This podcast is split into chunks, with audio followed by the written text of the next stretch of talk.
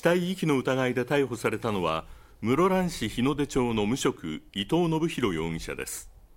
伊藤容疑者は今年2月頃から昨日までの間自宅に遺体を放置した疑いが持たれています。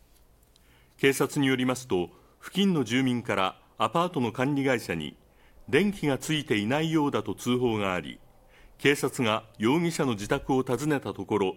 ソファーの上に毛布がかけられた遺体を発見しました。遺体は腐敗が進んでおり年齢や性別はわからない状態だということです。伊藤容疑者は遺体が同居の80代の母親であると話しており容疑を認めているということです。